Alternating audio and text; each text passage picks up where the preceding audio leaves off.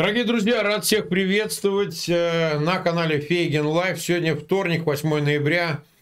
Время 22 часа 08 минут в Киеве и 23.08 в Москве. Я приношу извинения за задержку. У нас такое иногда случается. Обстоятельства, ну ничего не поделаешь. Приветствуем Алексея Арестовича. Алексей, Добрый привет. вечер. Это технические да. все проблемы. В городе, в котором нет света интернета, знаете, выходить вовремя и ровно не так просто.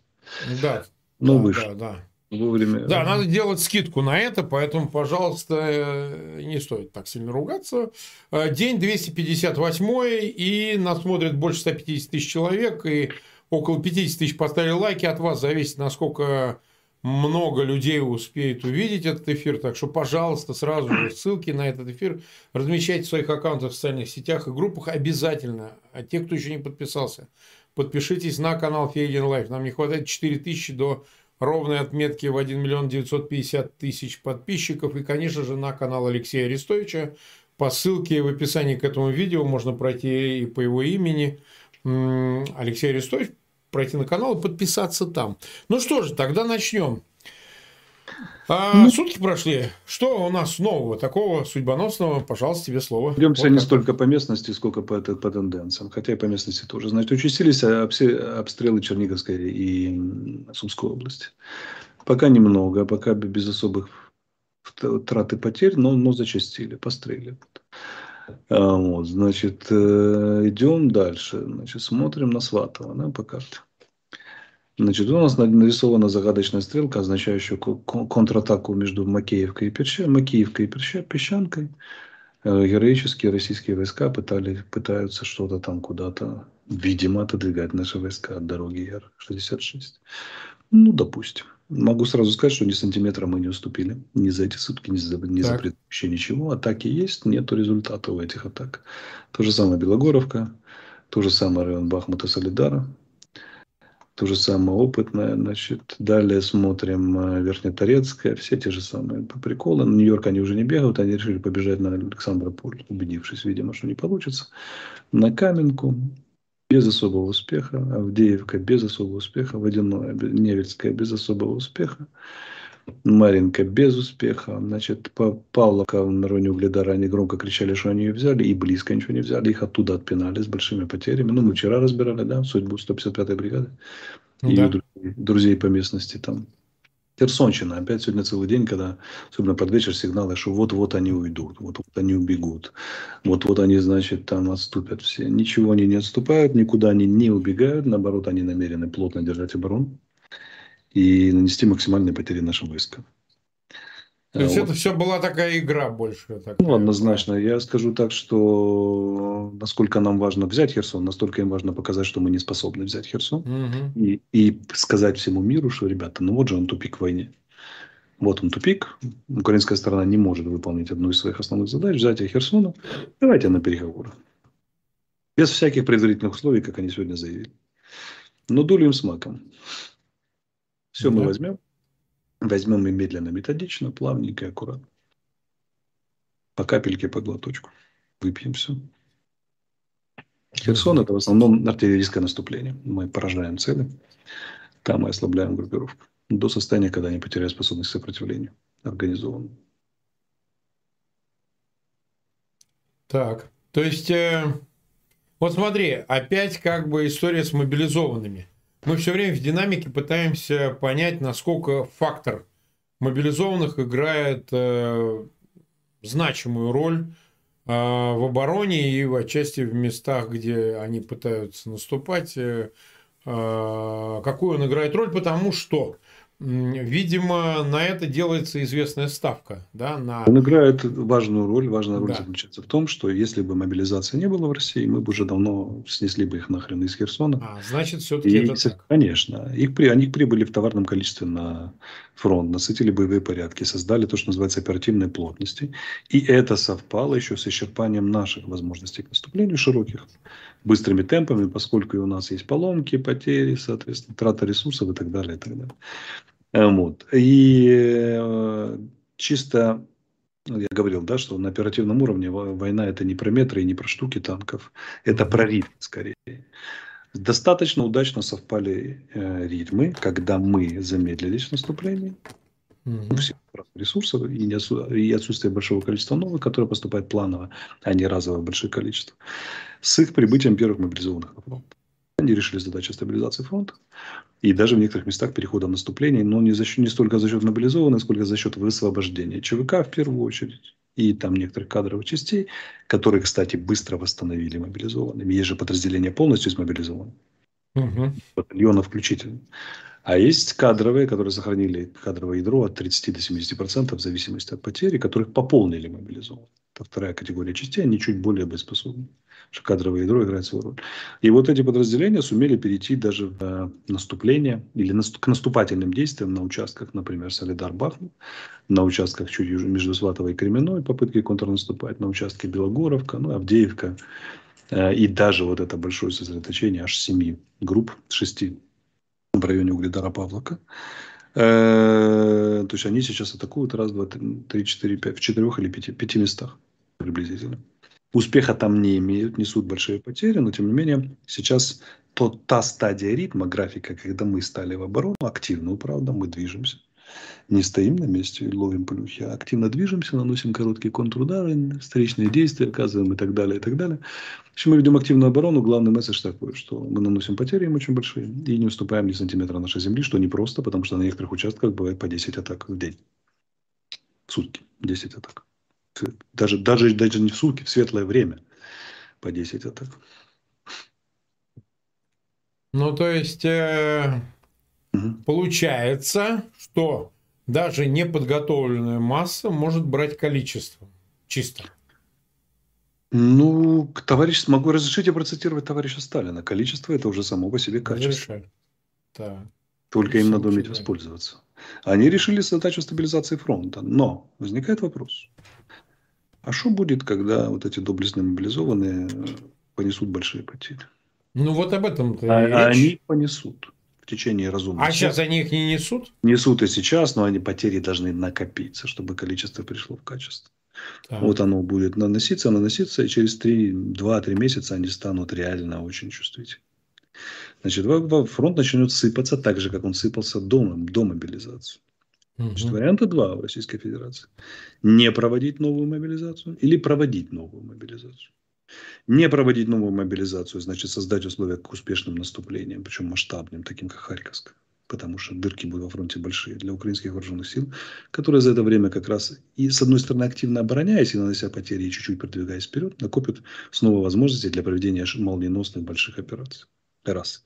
Проводить вторую мобилизацию можно, но это дополнительное определение, вторую волну, дополнительное напряжение внутри Российской Федерации общественно-политическое. А во-вторых, а во их одевать? Они этих одеть полностью не могут. Одеть, вооружить, снабдить и так далее. Ну, а что придет? Чем, чем будут воевать вторая волна? Хорошо, не вопрос. Вот чем? Но я уверен, что они и ее смогут. На корейских винтовках, там, на китайских автоматах с игольчатым штыком 40, 49 образца 49 года, в валенках и касках 41-го, там, с сидрами 32-го, они как-нибудь там что-нибудь соберут. Но боеспособность будет ниже, потери больше. И этот цикл всякий раз будет сокращаться, понимаешь, да? То есть первым мобилизованным для того, чтобы понести серьезные потери и сбить эффект от волны мобилизации понадобится месяца три, а вторым месяца полтора. А третий еще быстрее, подозреваю. Поэтому по, по, по простым причинам они менее будут качественно снаряжены и обеспечены. Вот и все. И это будет просаживать их. То есть мы можем сказать, что ни частичная мобилизация, ни использование иранских драндулетов во всех вариантах не дали Путину, дали Путину только один эффект – замедление войны. То есть он оттянул свой конец, но не остановить войну, э, привести нас к перемирию, например, прекращению огня временного, где мы не могли поправить свои дела, не даже, а тем более переломить ход войны, речи не идет близко. Нет, не так. Э, речь действительно не, не идет о том, что они пойдут в атаку и добьются каких-то Они пойдут в атаку и будут воевать. Но, но, но как, у них есть вариант они забрать Бахмут или более. там... Не, я понимаю, есть вариант добиться того, чтобы какие-то существенные города взять или нет? Вот о чем. Это, это, это абсолютно нереально, и совершенно напрасно возлагал об этом Владимир Владимирович возлагал на это надежды, и мы прямо его честно предупреждали, что мобилизация ничего ему не даст, ну, замедление даст. Возможно, на данном этапе они считают и замедление э, там супер, супер результатом. Замедлить ситуацию на 2-3 месяца ценой 2-3 десятков тысяч жизней, ну, это очень по-путински. А с другой стороны, я скажу так, что по моим глубоким ощущениям, они просто тупо опять просчитались. Просчитались свои способности мобилизовать, снабдить, обучить, поставить на линию фронта и остановить. Ну, не выходит. Не выходит у них. Не мобилизовать, не снабдить, не обучить, не остановить. Притормозить, да, остановить нет. Так, так. Ну что же, мы 10 минут, уже 11 минут в эфире, и 322 тысячи нас смотрят. А, давай тогда перейдем к выборам в Америке. Сразу, так сказать, с места в карьеру, что называется. Ну, там идут сейчас выборы, они там по предварительным данным, как и подтверждается, перевес будет э, в Палате представителей у республиканцев – а, ну, а что сказать? А, обсуждается в контексте итогов этих выборов, ну и с другими вместе событиями, то, что значит, будет происходить по части выборов, по части переговоров, ну и в контексте же предстоящего 15-16 саммита в ноября в, на Бали. На Бали, э, значит, э, саммита двадцатки. А на твой взгляд, э, действительно ли можно связывать с выборами и их исходом то, что э, уже публично заговорили о том, что надо обсуждать переговоры и так далее. Сегодня, например, две новых информации в связи с тем, что значит, э, Зеленский сказал о том, что никто не отказывается от переговоров, но под тем-то, тем-то перечнем условий. Вот эти условия были озвучены. А, было сказано президентом Индонезии сегодня также, что примут участие точно Зеленский онлайн в саммите двадцатки, а Путин, возможно, примет участие онлайн. Уже не говорится о личной встрече. Ну, там, приезде лично Путина. Ты видишь какую-то связь этих событий и видишь ли ты угрозу изменения позиции, как мы уже это обсуждали в связи с выборами Конгресса и, соответственно, близкими переговорами, если о них разговор идет, э, которые могут начаться с саммита в Бали. А заметьте, раньше говорили, что Зеленский и Путин будет встречаться. И кульминация. Нет, ну это Все якобы шло к этому и так далее, и так далее. Значит, я хочу развести весь этот морок руками. Можно? Да, давай, давай, давай. давай. Конечно. Алла Борисовна, если вы нас смотрите, знаете, что я вас люблю и уважаю как, как, как никто другой. Так вот, я тучи разведу руками. Помните такую песню? Замечательно. Ну, это жена пела, да, когда-то там где-то среди... Точно, точно. Да. Так вот, я сейчас тучи разведу руками. Этот морок имеет происхождением три источника. Первое. Компания, заказанная в мировых медиа Российской Федерации переговоры Украину сдадут. Три месседжа. Запад принуждает Украину к переговорам, если не принудят, лишит помощи. И третье, что разблокировать отказ от Путина. Да. Значит, от переговоров с Путиным. Все это, полное, все это полнейшая безоговорочная брехня. Про это можно совершенно не волноваться. Значит, но на фоне кампании в Соединенных Штатах и на фоне саммита, э, саммит э, в Индонезии двадцатки и компании в Штатах добавляют свои нарративы. Потому что Запад – это культура публичной дискуссии, аргументации. Вот поднимаются все мнения, в том числе и достаточно маргинальные. Республиканцы, внимание, республиканцы, наследники Рейгана, отказавшиеся от помощи Украине в этой ситуации, это не научная фантастика. Это даже не фэнтези. Среди республиканцев есть группа изоляционистов. Среди республиканцев есть группа, тяготеющая к Трампу, которая, часть которых изоляционисты, а часть, часть из которых ну, настолько не, ненавидит демократов, что готовы выплеснуть ребенка вместе с водой. А вот, и для них демократы кажутся с их БПЛМ и так далее, кажется куда больше угрозой, чем там страшный Путин, которого они где-то даже считают хранителем консервативных ценностей, но по-своему. По-своему. Но они не представляют большинство. А кроме того, если речь пойдет всерьез о том, чтобы Украина проиграла, например, американской помощи ситуация станет очень тяжелой. Ясно, что они не смогут ни провести, ни протолкнуть такое решение, учитывая, что, что 71% американцев за увеличение, за продолжение поставок помощи, а 66% за увеличение. По, по, по крайним опросам, проводимых именно к этим выборам. Выборам. Ну и я хочу напомнить, что это не первая надежда, на которую, не первая армия Венка, на которую Путин возлагал. И там mm-hmm. возлагали, так сказать, надежды. Э, вот. Кончится этим, я, я предсказываю, как этим кончится. Разрешите предсказать? Да, пожалуйста. Республиканцы некоторое время побарахтаются, значит, там в том смысле, что им понадобится время на, на внутреннюю логистику, на то, чтобы взять это большинство прочной рукой, расставить глав комитета, там все дела 5 а потом коллективно выдадут что-то типа, э, знаете, демократы обещали ленд-лиз, а мы его а осуществили. А мы его реально запустили. Да, да, да. И тогда будет, как в конце Ирлаша, та-да-да-да-та. И так тоже. Значит... А кроме того, надо не забывать угу. очень простую вещь. Республиканцы – это оружейное лобби американское. Которое так это прикидывает вес всей этой истории, угу. потому что логистика же идет преимущественно следующим путем. Американская ВПК или европейский вырабатывает новое вооружение и технику. Это новое вооружение техника становится на вооружение сначала армии Соединенных Штатов, европейских армий, а потом излишек выделяется странам Восточной Европы, а страны Восточной Европы передают Украине. Но, кроме этого, нам пошли прямо и давно идут прямо новейшие образцы, например, ПВО, стоящие, не стоящие на вооружении Германии. Угу. Вот. А теперь внимание, Европа разогналась по, по, пути милитаризации и вовсю накачивает свою готовность отвечать на военные вызовы и угрозы, увеличивает военную помощь Украине.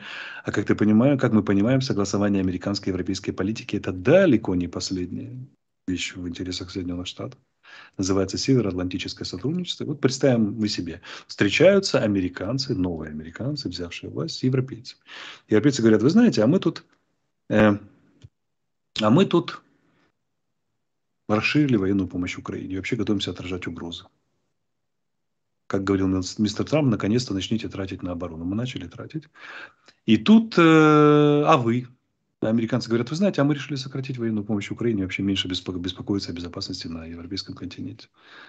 Вот кто-нибудь в здравом уме может представить себе такую ситуацию?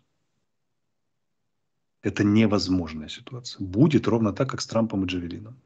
Как Трамп, Трампа не обвиняли, в результате Джавелины поехали впервые при Трампе, которые ну никак не передавали, не хотели и так далее. И так далее. Вот ровно будет сейчас это то же самое. Я предсказываю, что поток увеличится. Не знаю, насколько он увеличится. Я э, думаю, что номенклатура расширится. Я думаю, что пойдут более современные вооружения и совместно с Европой, Соединенными Штатами и Британским Содружеством нас ждет украинские вооруженные силы или силы обороны, я бы сказал шире. Потому что это и Нацгвардия, и полиция, и многие Державная служба транспорта, связку, СБУ, МВД, все-все-все э, воюют сейчас. Нас ждет увеличение помощи разнообразию номенклатуры и усиление по, по, каче, по качественным показателям. Особенно на фоне возможного прибытия или практически, наверное, уже неизбежного прибытия иранских ракет дальнобойных, которым по нам лупят недельки через две. Мне так кажется почему-то. На фоне там второй, например, волны мобилизации. Угу. И прочего, прочего. Все поймут, что разговоры про переговоры в, этой, в ходе этой войны, там девятый месяц велись уже многократно, и сами переговоры. Да. Но что? приводили каждый раз только раз за разом только к эскалации. И завершаем этот спич цитатой Столтенберга, главы НАТО. Что он сегодня сказал? Мы видели и слышали, что такое переговоры российские. Мы, они, мы, они даже велись в конце марта. Привело это только к расширению эскалации. Никто не собирается, я вольном пересказе, давать России паузу, путинскому режиму на накопление новых сил, потому что результатом будет только одно – попытка дальнейшего продвижения. Все, все все прекрасно понимают. Сегодня в Киеве был представитель Соединенных Штатов в ООН. Видимо, угу. для позиции прилетал человек обычно. Она сказала четко, ни у кого не должно быть никаких иллюзий, что за рулем переговорного процесса находится Украина. Украина решит, когда и на каких условиях провести переговоры, а мы что? Ну. Поддерживаем в этом. Все, позиция сформирована. Это, понимаешь, когда начинают реагировать военно, представители военно-политического руководства, уполномоченные говорить? когда компания, количество сигналов, например, компания медийно превысила некоторый, некоторый, некоторый порог раздражения, когда надо уже реагировать.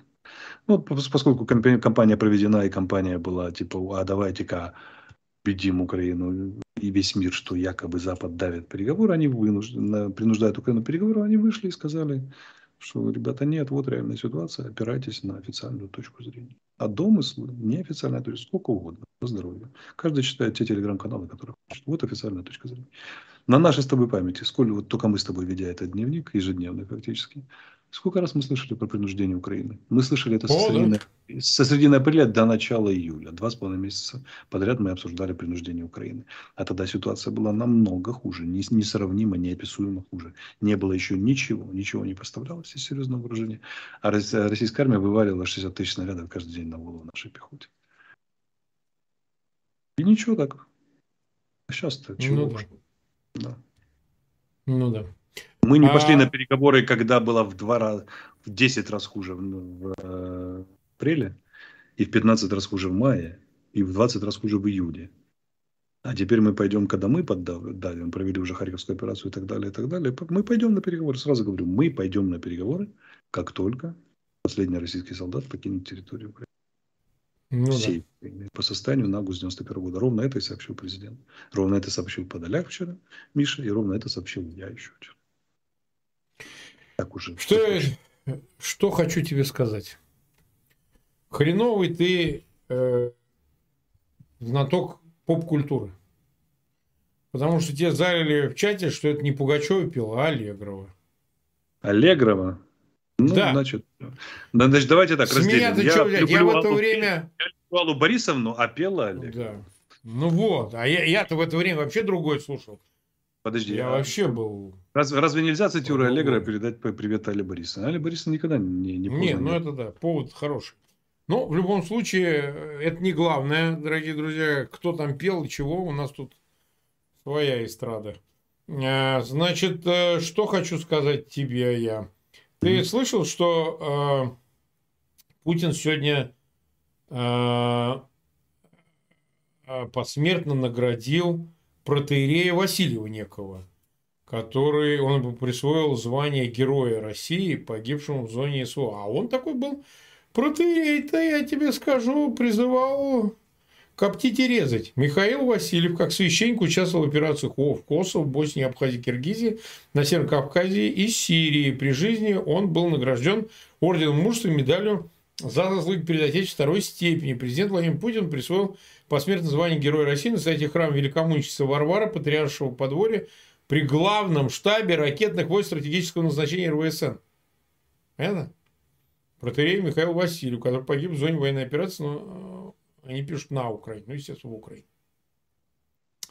Вот. э, Так что вопрос ведь какой?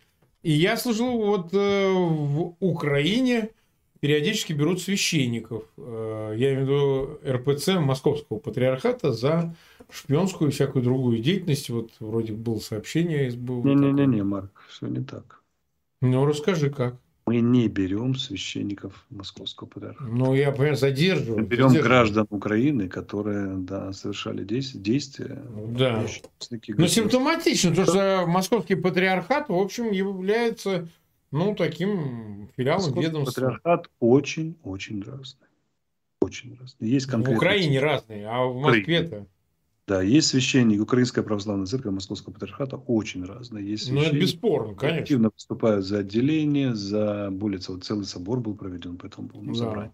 Скажем так. Более того, есть те, которые анафему предлагают наложить. Ила и так далее. И есть те люди, которые, Путина там они уже отказались вспоминать, молитвах там, предстоятеля и прочее. Но Ануфрий, напоминаю, предстоятель, об этом очень не любят у нас вспоминать, а такие любители клубочной пропаганды, простенькой. Ануфрий в 7 утра, по-моему, в 7.30 или в 7.40 в ночи- в 24 февраля опубликовал осуждение вторжения. Да-да-да, Это известно. Когда все, ве- все верили, что через 6 часов российские десантники будут у него в келье, понимаете, то и быстрее. Человек не побоялся, человек заявил. Это принципиальнейшая вещь. Он же заявил это не когда они отошли от Киева, то есть когда уже все было ясно. Заявил это, когда все ожидали. Все ожидали. Здесь. Там происходит свой сложный процесс. Отрицать то, что там очень многие симпатики э, Российской Федерации су- существуют там, да, и, объединение славянства, э, они есть, их много. Но в Украине не наказывают за взгляды. Отличаемся от путинской России. В Украине наказывают, наказывают за действия. Поэтому, когда берут человека, гражданина, То сначала он гражданин, который совершил действие, похожее на государственную измену, с доказательной базой, а потом он человек в рясе, да еще, а потом только он человек в рясе, принадлежащий какой-то конкретной конфессии. Это разные вещи. Мы не берем священников как таковых. Мы не работаем против, против церкви как таковой. Не против одной.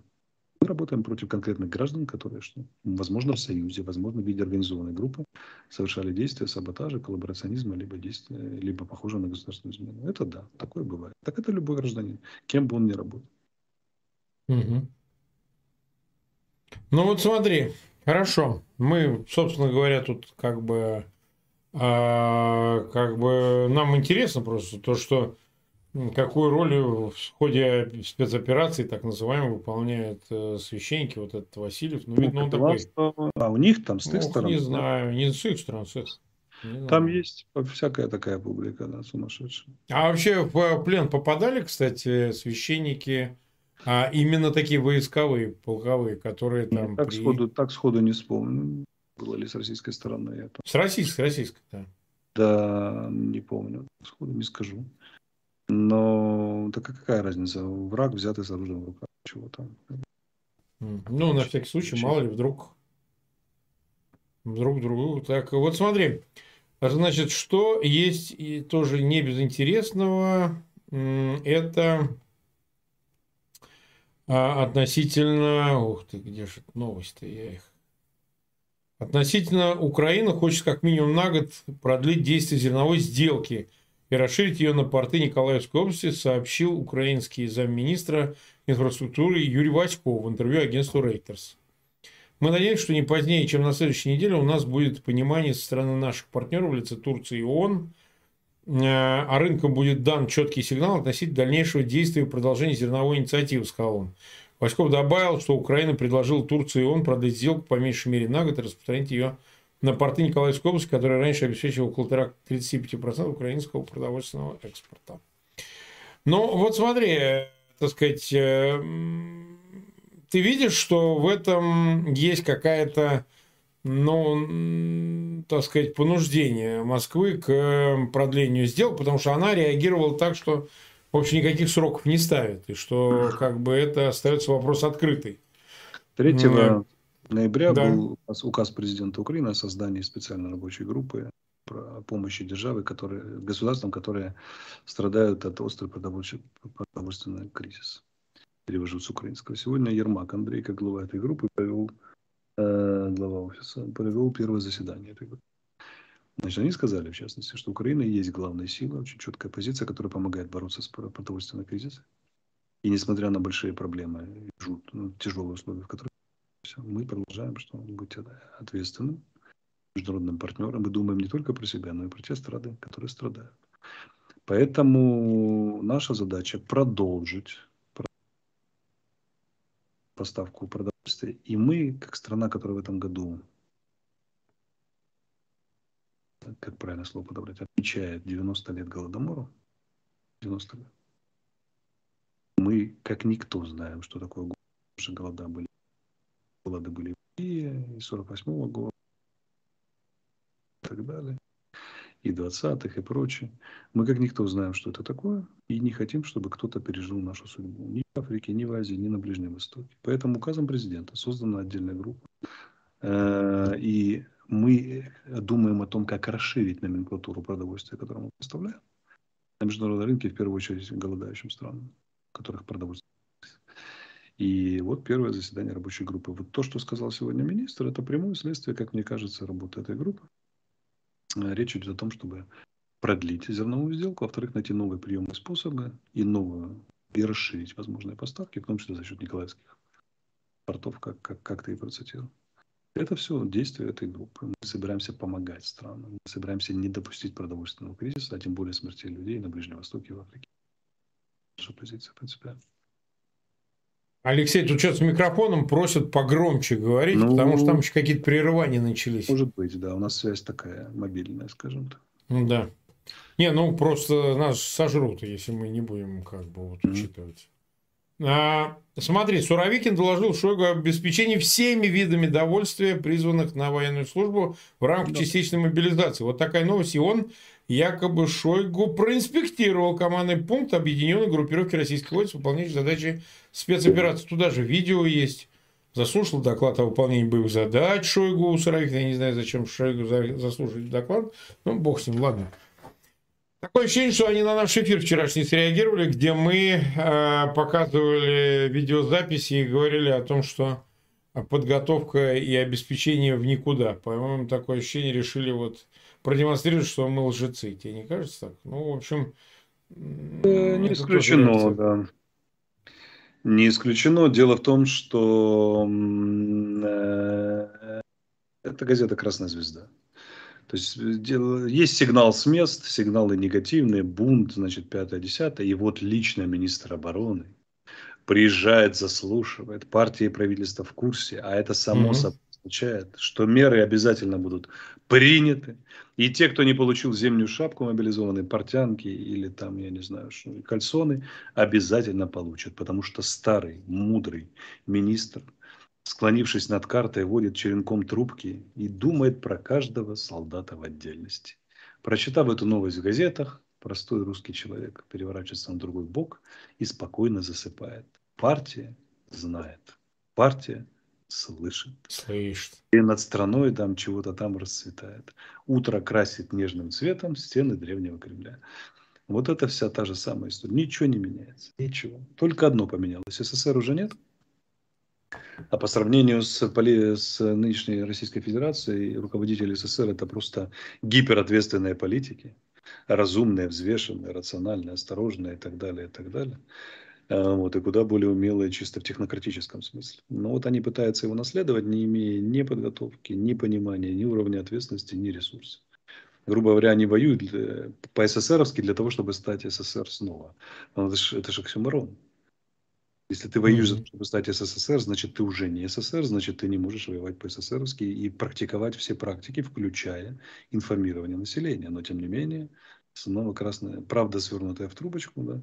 И снова мой любимый анекдот, когда мужик подходит к ларьку в 82 году и говорит, дайте правду. Он говорит, правды нет. Угу. Говорит, а, а где газета «Родина»? Родину продали. А что осталось? Остался труд за две копейки. Старый советский анекдот. Да, вот это вот оно. Так, есть еще одна любопытная новость в контексте частых наших обсуждений, а, собственно, откуда возьмутся деньги. А Великобритания еще не перевела на Украину, в Украину, точнее, 2,5 миллиарда фунтов стерлингов – 2,87 э, миллиарда долларов уплачено за покупку лондонского футбольного клуба «Челси» у российского бизнесмена Романа Абрамовича, сообщил заместитель главы МИД Соединенного Королевства Лео Докерти, выступая в Палате общин британского парламента. Средства, дальше цитата, на его Абрамовича банковском счете по-прежнему заморожены – была проделана административная работа, была выдана лицензия на разрешение операции, мы считаем, мы надеемся, что это лишь начало пути в сторону помощи Украине и людям, которые в ней нуждаются, сказал он. Ну вот смотри, а, а в принципе, в контексте этой истории, как быстро Украина может, вообще говоря, начать получать а, средства конфискованного имущества, замороженные средства и дальше конфискованного имущества, корпоративные, государственные, ресурсы от, э, ну, находящихся, конечно, а, в, в, за пределами России и так далее. Вот на фоне особенно нас этой истории интересует российский олигархат. Что-нибудь в этом смысле делается? Ты что-нибудь можешь новое сообщить? И делается там много. Комиссия Макфол Ермак работает да. во всем. Ну вот, вот. сказать, что сроки не назовет никто, даже заместитель Господа Бога по финансовой части, мне кажется это за, за пределами компетенции отдельного человека или даже группы лиц, или даже конкретной институции. Слишком много всего задействовано. Например, парламенты всех стран, которые наложили санкции. Никто не скажет. Очень сложно сказать. Борьба за это идет, стараются. Новая Зеландия денька 4 назад наложила на 16 человек, по-моему. Персональные санкции Российской Федерации. А это очень хорошо, потому что никто из англосаксонского мира не сможет не, не отреагировать на это. Они же по цепочке идут. Как бы, если одни англосаксы, проклятые англичанка наложила, то все остальные реагируют. То есть, накладывание любой страной это уже большое достижение, потому что все остальные, которые с ней скооперированы, вынуждены на это реагировать. И э, это подталкивает, это очередной шаг подталкивает. Но когда будут давать ему, никто не скажет. Это очень сложно. То есть работа ты ведет... полагаешь, что ну, перспектива у этого есть? Даты назвать сложно. Не, работа ведется не ослабевающая, более усиливающаяся. Но даты назвать никто не сможет. И да, даже не даты, а сроки хотя бы приблизительно. Вот смотри, еще такой вопрос. Э, много мне в почту приходит от людей, близкие которых э, находятся в плену, и украинские в основном, конечно. А вот сообщали, сегодня проскочило сообщение о том, что вопросами обмена в том числе занимается Папа Римский. Франциск, да, что он занимается обменами между сторонами и в том числе, значит, обменами вот прежде всего украинскими, российскими. Э, ты подтверждаешь это и действительно у этого есть перспектива? Папу-то ведь очень сильно, сильно не любят сейчас вот за все его инициативы. глазами смотрю на официальное сообщение или неофициальное. Ну, наверное, да. Почему нет? И вот э, теперь, может быть, с этой точки зрения смогут переоценить мои э, любимые соотечественники э, слова Папы Римского, которые тяготеют к балансу, я бы сказал, между сторонами. Да. Потому что если бы он не был задействован в процессе, это одна история, а если задействован, то понятно, почему. То есть это оправдывает? Это не оправдывает. Это понятно, почему говорятся такие слова, потому что человек, который помогает освобождать пленных, в том числе с той самой... Ну да, должен реверанс. Не может быть резким в оценках, ты же понимаешь. Не ну, может. Конечно. Ни один посредник не может. Ну, вот, и тем более посредник, занимающийся освобождением плена. Должен быть толерантен, гуманным, говорить правильные слова, носить хвосты обеим сторонам. И теперь у меня вопрос. Вы хотите, чтобы он давал резкие оценки, или вы хотите, чтобы люди, в том числе с Азовстали, вернулись угу. домой, к своим? Я, например, хочу, чтобы люди с Азовстали вернулись домой. И все остальные наши пленные вернулись домой. Мне это важнее. Угу. Все очень четко. Ну да. А, ну и последнее на сегодня. Вот сегодня также прошло сообщение. Никаких предварительных условий страны России для переговоров с Украиной нет, заявил замглавы российского МИДа Руденко.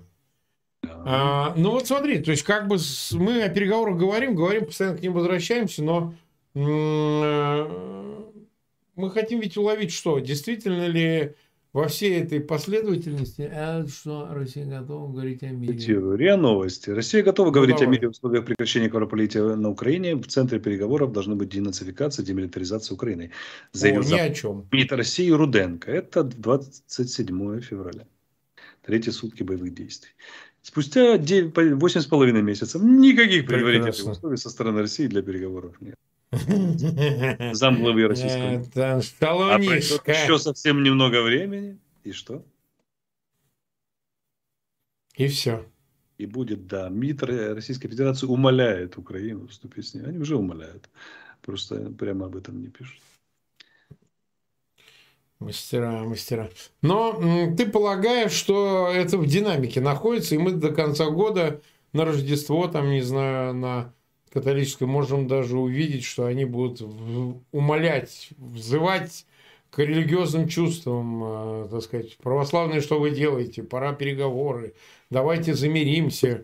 Да, сейчас Троекратные в десна. Новогодние перемирия. Ну, это, это, это, это, на, это такое виды, святое. Виды перемирия будет предлагаться. Да, для того, чтобы это накопить, мобилизованных потянуть, технику сохранения успеть снять и с новой силой поскакать наступление. Дулем смог. Угу. Ничего не будет. Но мы готовы да. к перемирию, мы готовы к переговорам. Вводите всех солдат до последнего. Мы немедленно садимся за стол переговоров, начинаем переговорить. Угу. Ну что же, почти 40 минут мы в эфире. Сегодня были почти 400 тысяч без малого нас смотрят и 126 тысяч поставили лайки. У меня просьба большая к нашим зрителям. Э, пожалуйста, ссылки на этот эфир размещайте э, в своих аккаунтах в социальных сетях и группах. Пожалуйста, ставьте лайки. Чем больше их будет, тем больше шанс, что эфир увидит как можно большее число же людей. И обязательно подписывайтесь на канал Фейгин Live. Э, повторяю, нам не хватает совсем чуть-чуть до цифры более-менее круглые. Ну и, конечно, на канал Алексея Арестовича, в описании к этому видео, по его имени вы можете подписаться на его канал. Ну, а завтра же у нас будет стрим, завтра у нас среда. Все, видите, все на месте. А многие здесь э, спрашивают, можно ли перенести на час вперед, э, имеется в виду, а, можно ли раньше провести на час. Вот пусть вам Алексей Арестович ответит, можно? Невозможно. В отдельные дни можно, но Алексей Арестович работает, поэтому вот не всегда получается, так что... Ну, мы можем, прошу, например, в понедельник 21 проводить. По понедельник. 22. Можем... Это не по... Да, да, по, по, по Киеву средам 22 по Москве. проводить, в пятницу можем проводить. То есть, три раза в неделю мы можем. Ну, вот видите как, давайте выскажемся, стоит ли завтра попробуйте провести в 21 завтра Киеву. Завтрашняя среда исключение. В пятницу. А, исключение. Ну, в пятницу. Вот до, до пятницы у нас есть время а, поэтому с учетом того, что время сдвинулось, в России очень умоляют э, пораньше чуть проводить. Ну Три и раза как в неделю бы... люди будут иметь возможность раньше смотреть на час. Пораньше смотреть. Ну вот, наверное, мы будем как потихоньку э, смотреть, как получается. В любом случае, в любом случае, выскажитесь об этом в комментариях, напишите там, например, в э, телеграм-канале, мы будем изучать этот вопрос, мы пытаемся подстроиться под наших зрителей, ну или как-то варьировать все эти вещи, так что пишите на эту тему. Ну что, Алексей, тогда завтра. Завтра в 22 часа по Киеву. Завтра ничего не меняется, завтра все по-прежнему. Ждем вас всех. У нас завтра два эфира и еще эфир с э, Андреем Пятковским. Вот, в 20.00 по Киеву, а в 22, как обычно, с Алексеем Арестовичем. Ну что, до завтра. Всем всего доброго. Пока.